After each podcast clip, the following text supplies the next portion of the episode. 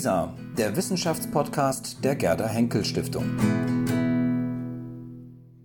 Herr Professor Schuller, Sie eröffnen den Konstanzer Universitätstag der Geisteswissenschaften mit einem Vortrag über den Sport in der Antike. Kann man überhaupt sagen, von dem Moment an gab es Sport? Das kann man fast sagen. Fast kann man sagen, ab wann es nachweislich sehr ausgefeilte sportliche Übungen gegeben hat. Und das war, Sie werden sich wundern, hoffentlich werden Sie sich wundern, das war schon im 8. Jahrhundert vor Christus. Und zwar, das wird in der Ilias beschrieben in Homers Ilias, also in diesem Epos, das also eine Episode aus dem Trojanischen Krieg schildert, komplett erhalten, 24 Gesänge in Hexametern und da findet gegen Ende im 23. Gesang finden Wettspiele zu Ehren eines Toten statt. Das ist vielleicht auch der Ursprung übrigens.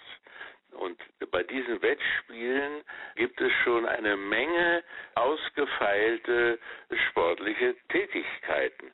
Aber wann das angefangen hat, das weiß man nicht. Irgendwann mal. Und es hat sich dann also erweitert. Aber ganz wunderbar, möchte ich dann doch sagen, ist, dass wir aus dieser ganz frühen Zeit etwas Komplettes haben mit einer durchgehenden einschließlich Fairness und Unfairness und so weiter und bestimmte Charakteristika.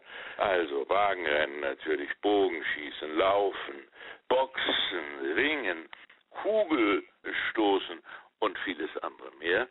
Und das ist, sagen wir mal, 750 vor Christus. Und das ist der Anfang überhaupt des bekannten Sports. Was vorher war, weiß man nicht.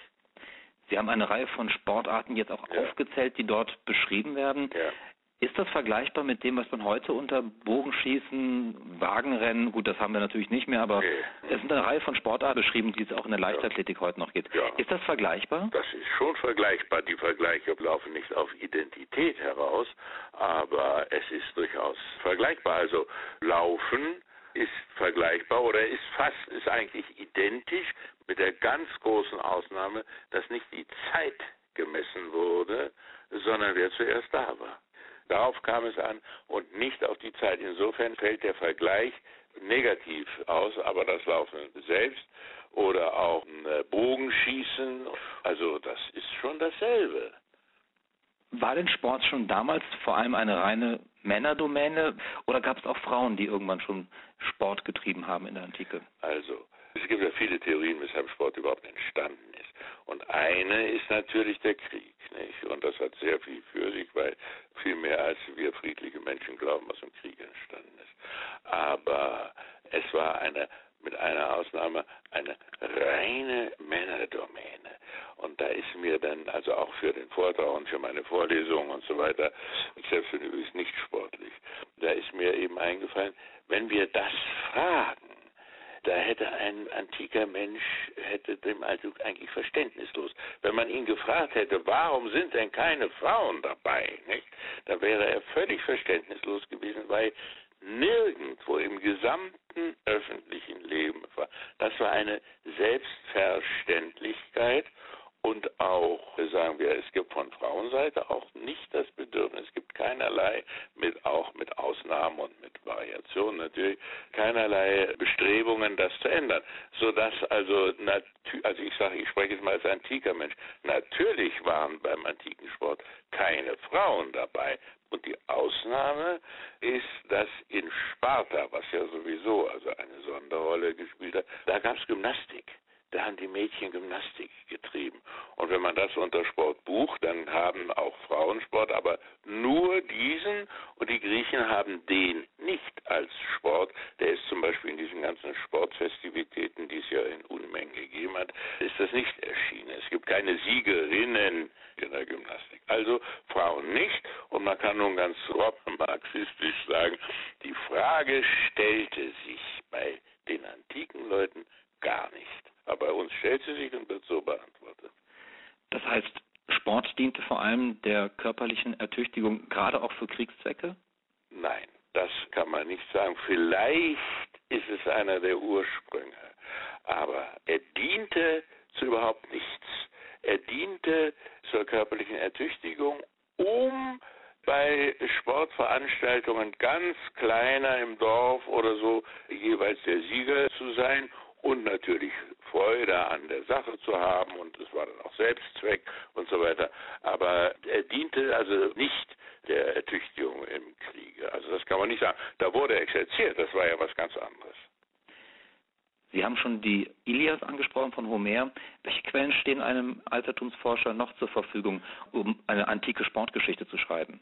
Eine ganze Menge, weil in sehr vielen Texten, also erstmal die literarischen Quellen, in sehr vielen Texten ist davon die Rede und zwar vor allen Dingen, wer Sieger war.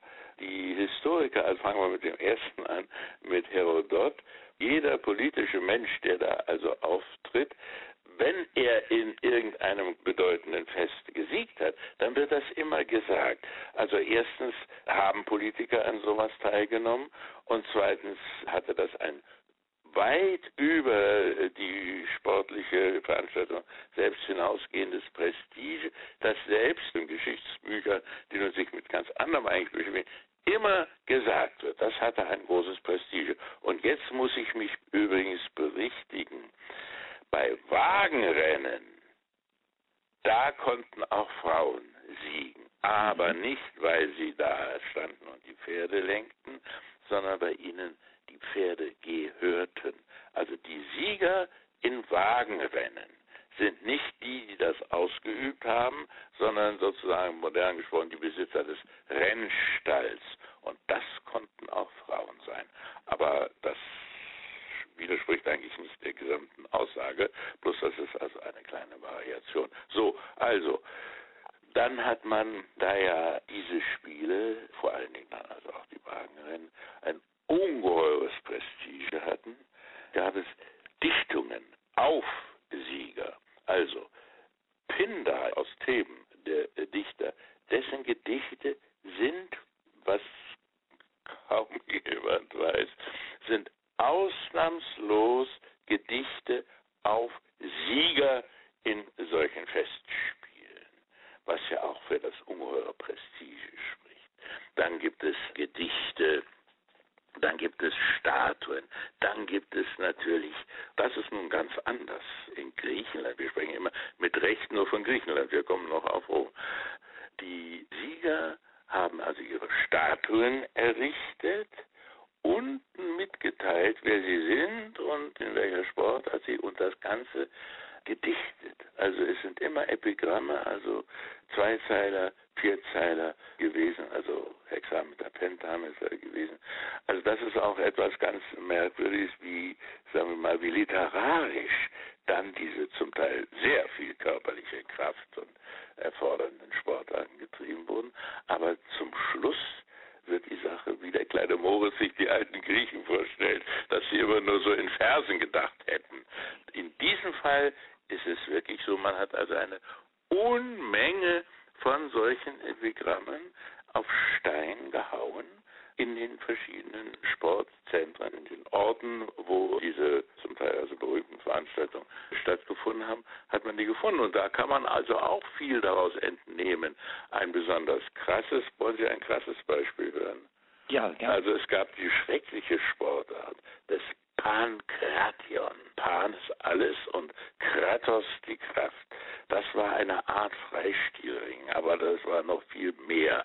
Also da gab es keine Regeln, da wurde drauf losgeschlagen und gemacht. Es gab doch ein bisschen Regeln, das nehme ich ein bisschen zurück, aber es konnte eben zur Folge haben, dass schwere Verletzungen daraus.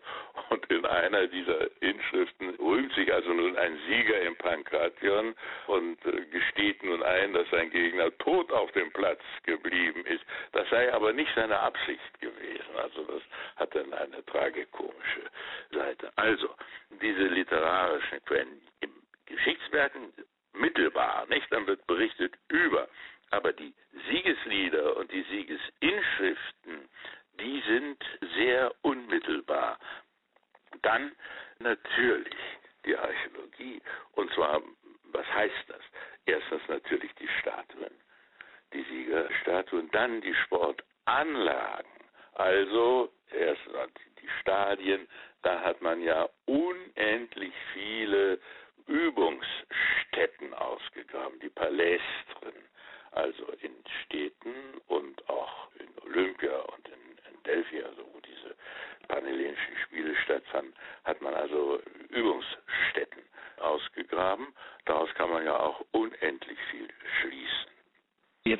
haben immer viel von dem Sieger gesprochen, dass ihm sozusagen alles zukam. Ja. Heute ja. winken einem Sieger einen sportlichen Wettbewerb vor allem Werbeverträge, viel Aufmerksamkeit, so. Geld. Was hatte damals ein Sieger zu erwarten? War es vor allem Ehre und Ruhm so. oder hat er auch eine ganz andere gesellschaftliche Stellung gewonnen? Es erwarteten den Sieger. Übrigens, es gab keine zweiten und dritten Sieger. Nicht? Es gab nur den Sieger. Den Sieger konnte auch sehr viel erwarten. Erstens von seiner Stadt. Also er trug zum Prestige der Stadt bei. Also nicht irgendwie eines Landes, was es ja nicht gab, sondern der jeweiligen Stadt. Und die waren also sehr darauf aus, solche Sieger bei solchen Festspielen zu bekommen und haben sehr viel dazu getan. Es gibt übrigens dann also auch Inschriften, nicht nur Sieger, sondern so ganze Regelwerke, wie diese Übungen, die das Training zu Hause stattfinden soll. Das waren dann also auch Beamte der Stadt, also Magistrate der Stadt, die das machten, was auch sehr viel Prestige brachte. Aber man kriegte sehr viel von den Städten. Die Festspiele selbst haben nur symbolisches, sehr schönes, die Panathenaischen Vasen zum Beispiel. Aber sagen wir mal, Geldwertes und Geld bekam man von seiner Stadt oder von denjenigen, die diese Spiele eingerichtet haben. Wir sprechen dauernd von Spielen, da müsste man vielleicht gleich mal was dazu sagen. Zunächst gab es eben nur wenige, aber dann gab es sehr viele, immer mehr bis in die römische Kaiserzeit hinein, immer mehr Leute und Städte und Könige und so weiter, die solche Wettspiele da und dort und dort eingerichtet haben.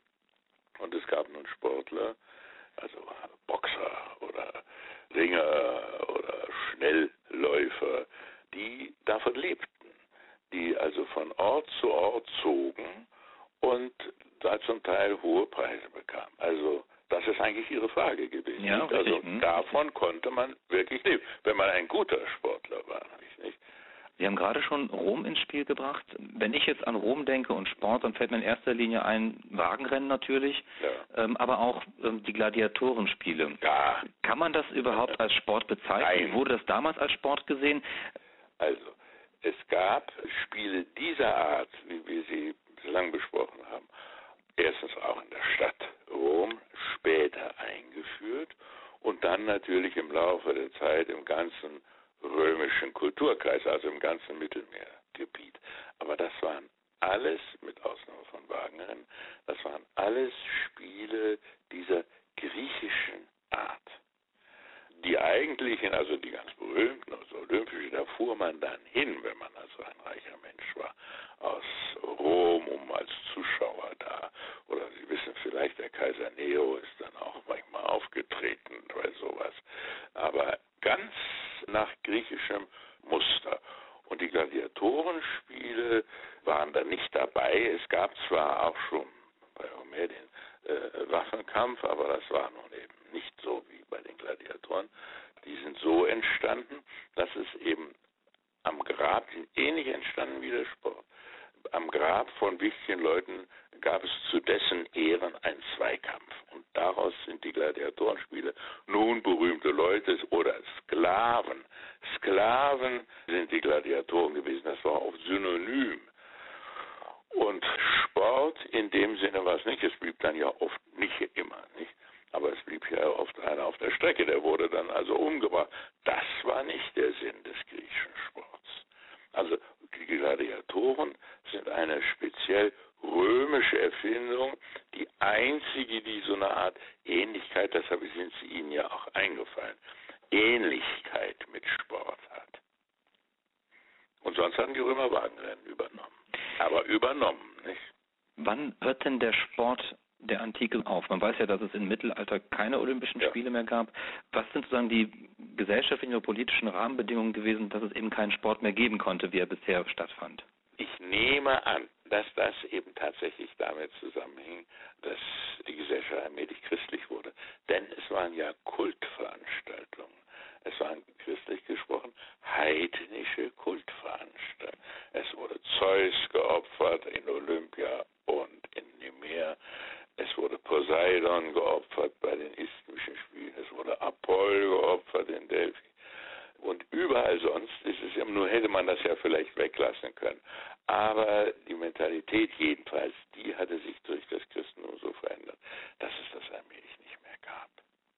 Also Ende des vierten Jahrhunderts hören die Olympischen Spiele auf. Gab es denn schon in der Antike, da es ja auch gerade mit großen gesellschaftlichen Prestige ja. verbunden war, gab es da schon sowas wie Schummeln, Doping, ich setze andere Mittel ein, um das zu bekommen?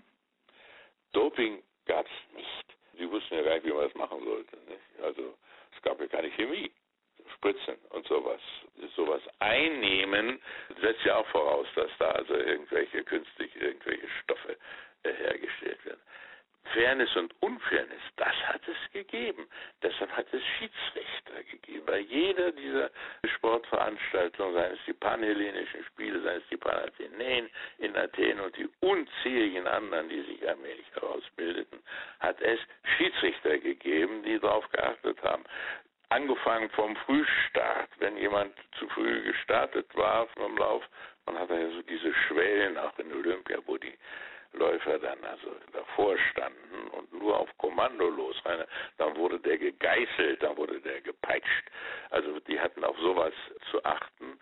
Und dann schon bei Homer, in diesem 23. Gesang der Ilias, gab es Unfairness beim Wagenrennen das hat auch so amüsante, aber auch sehr äh, gesellschaftlich relevante Züge, nämlich einer dieser Helden vor Troja, das ist die das gemacht haben, sind ja alles diese sagenhaften Helden gewesen, dem hat äh, jemand Tipps gegeben, wie er seine Konkurrenten abdrängen kann.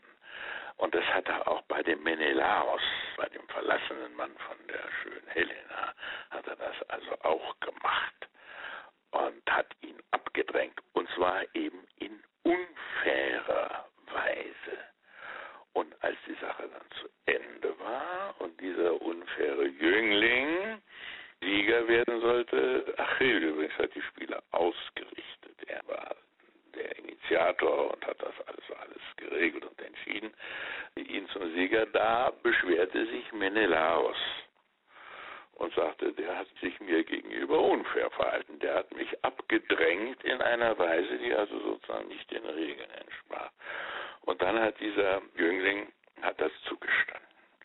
Und zwar so charmant, das hat alle danach alle gelächelt und haben sich gefreut und dann haben sie sich gütlich geeinigt, was sowieso eine schöne Szene ist wegen dieses, also wirklich Charmes den dieser junge Mann dann, dass dann alle, dass er sagt, ja, ja, ich hab's äh, und so, dann sagt Miller naja, wenn du das so sagst, dann macht es nichts und so.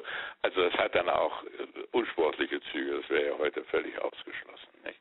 Aber Fairness und Unfairness hat es natürlich gegeben und es hat dann Training hat es gegeben, es hat also auch äh, es hat ja auch Sportärzte gegeben, die bestimmte Nahrung empfohlen haben. Und das wurde nicht als, das mit Recht, wurde nicht als unfair ansehen, dass die Leute also bestimmte Sachen essen, um fit zu sein und so weiter. Also das hat es alles gegeben. Aber Doping mit, sagen wir, mit unfairen Mitteln und mit Chemikalien hat es mangels Chemikalien nicht gegeben, aber Fairness und Unfairness und Geschummel und übrigens beim Reden fällt mir ein, es gab auch berühmte Bestechungsskandale, dass jemand absichtlich zurückblieb oder absichtlich unterlag.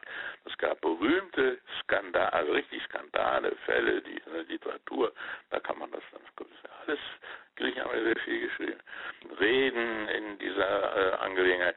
Also Bestechung hat es auch gegeben. Gab es denn auch Wetten auf Spiele? Also wurde Nein. auf Spiele gewettet? Nein, jetzt wo Sie das fragen, höre ich das zum ersten Mal. Die Frage selbst ist mir noch nie gekommen. Nein, hm. nicht, dass ich wüsste. Ich müsste es mal gehört haben. Ich habe mich ja einigermaßen damit beschäftigt. habe ich nie gehört. Ja. Das Motto der Olympischen Spiele ist ja heute Citius, Altius, Fortius. Ist es eine Erfindung der Moderne, das den Olympischen Spielen zuzuweisen, dieses Motto, oder gab es das auch schon in der Antike? Herr, Herr Hatzudis, äh, das äh, habe ich nachgeguckt. das stammt aus dem 19. Jahrhundert. Und das hängt ja wohl auch damit zusammen, dass man das nicht gemessen hat. Man konnte das damals gar nicht erfinden. Denn wie sollte man in dem Jahr sowieso, wo die beiden, dieser und jener Konsul war, sagen, der Sieg ist aber langsamer gewesen als irgendein Fall vor 30 Jahren. Das ging gar nicht. Menzana in Corpore Sano, daran hatte man gedacht, obwohl das ja auch kaiserzeitlich und lateinisch ist, aber Citius Altius Fortius ist eine neuzeitliche Erfindung, dass es das damals nicht gegeben hat, hängt, meine ich, damit zusammen, dass man das nicht messen konnte. Man hätte allenfalls bei Waldsprüngen messen können, das hat man aber nicht gemacht. Welche Rolle spielte die Anrufung der Götter für Sportler? Welche Rolle spielten überhaupt die Gottheiten im Sport? Ja, also erstens, es wurde immer geopfert. Die Spiele waren alle zu Ehren der jeweiligen Gottheit. Und deshalb gibt es ja auch daneben Tempel, nicht? In der Peloponnes gibt es einen wunderschönen Ort mit herrlichen Sportanlagen, der heißt Nemea, und da gibt es einen grandiosen Zeus-Tempel genau daneben. Das ist das eine.